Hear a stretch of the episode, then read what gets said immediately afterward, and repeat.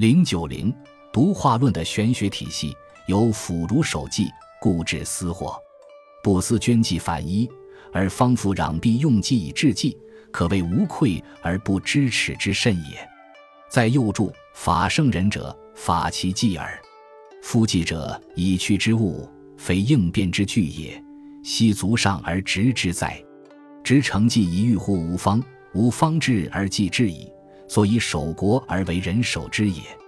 屈且注：由于这一系列恶性的连锁反应，其最后的结果就在整个社会引起了普遍的人性的丧失，人人都不能安分自得，纷纷去追求性分以外的东西，于是便从根本上破坏了自为而相因的原始的和谐。郭象总结说：“此数人者所秉多方，故使天下悦而笑之。笑之则失我，我失有彼。”则彼为乱主矣。夫天下之大患者，失我也。屈且注：此皆尧桀之流，使物喜怒大过，以致私患也。人在天地之中，最能以灵之喜怒扰乱群生而震荡阴阳也。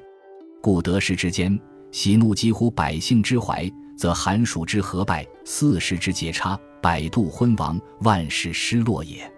在右注。中国古代哲学关于内圣外王之道的讨论，就其实质而言，是对君主专制政治体制下的最佳决策思想和领导艺术的探索。这种体制把全部权力集中于君主一人之身，所有重大的决策以及如何运用权力，当然是由君主个人独断专行。为了使君主尽可能的减少失误，能够协调君臣和君民之间各种复杂的人际关系。保持整个国家政治局面的稳定，君主应该掌握一套行之有效的决策思想和领导艺术，否则就会产生危机，破坏平衡。这种决策思想和领导艺术就是所谓内圣外王之道。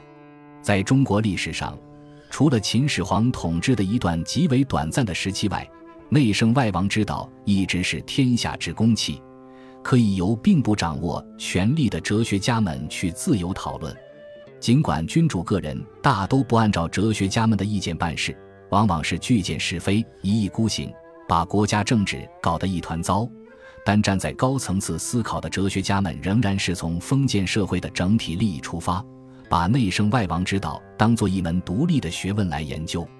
这种研究是对实际政治的一种超越，总的目的是针对着实际政治的弊端进行批判和调整。魏晋时期。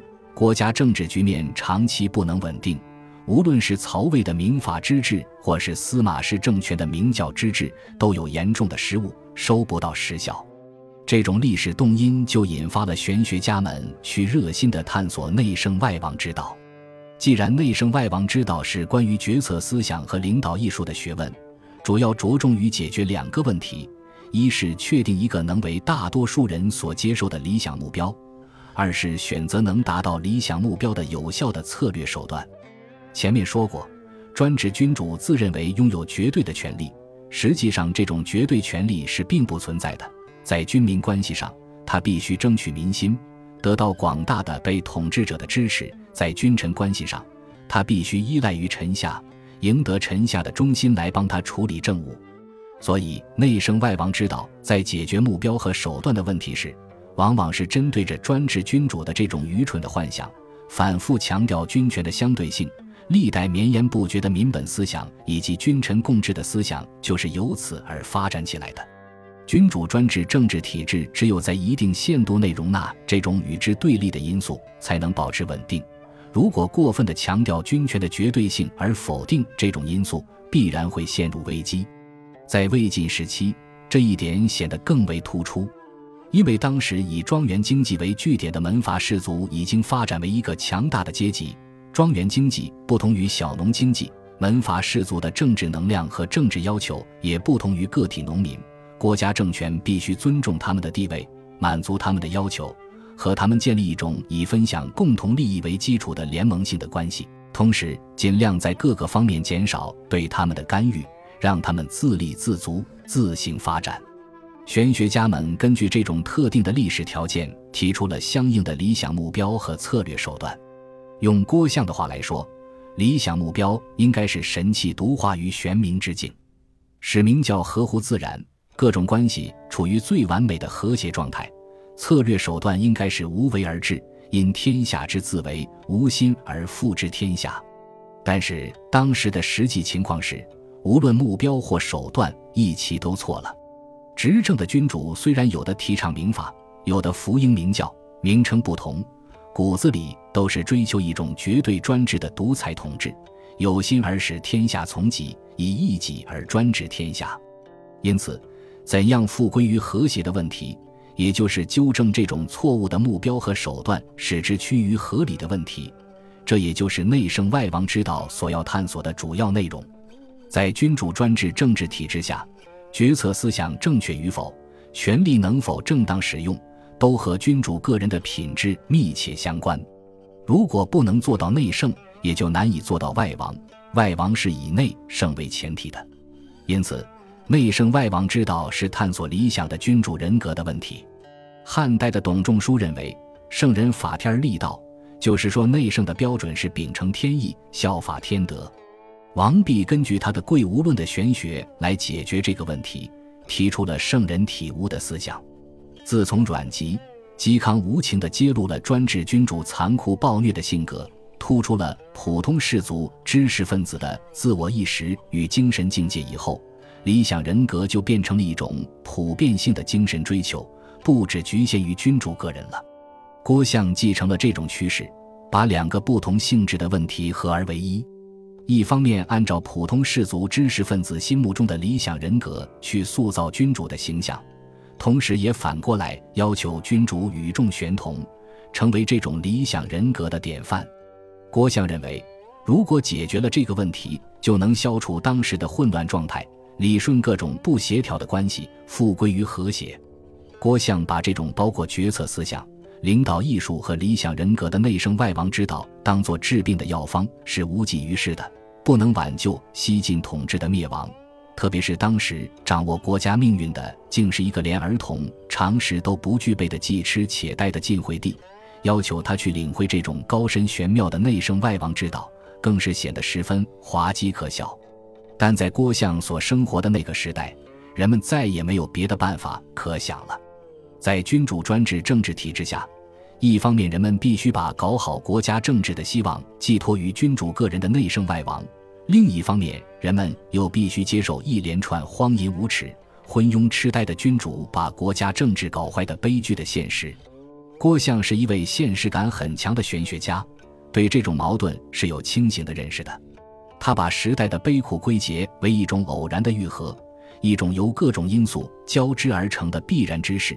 人们不必对之愤慨，去从事徒劳无益的谴责，而只能当作继承的事实和无可逃避的命运来接受。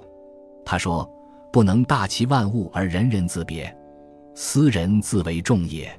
成百代之流而会乎当今之变，其必之于斯者，非愚也，故曰天下耳。”言圣之之计，非乱天下，而天下必有思乱。天运注：夫桀淳非以寒齿而齿寒，卢九伯非以为邯郸而邯郸为。圣人生非以起大道而大道起，此自然相生，必至之事也。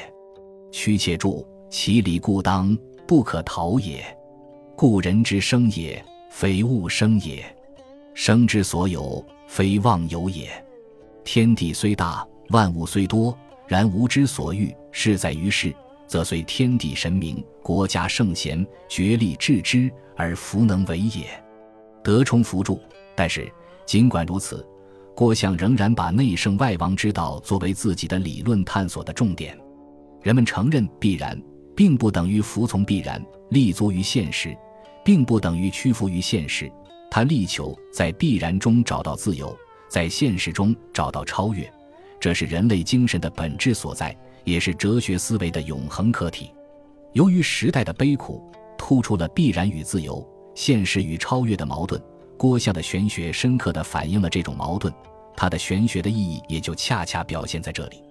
郭象对内圣外王之道的探索，自始至终贯穿着一条自为而相应的本体论的思想线索。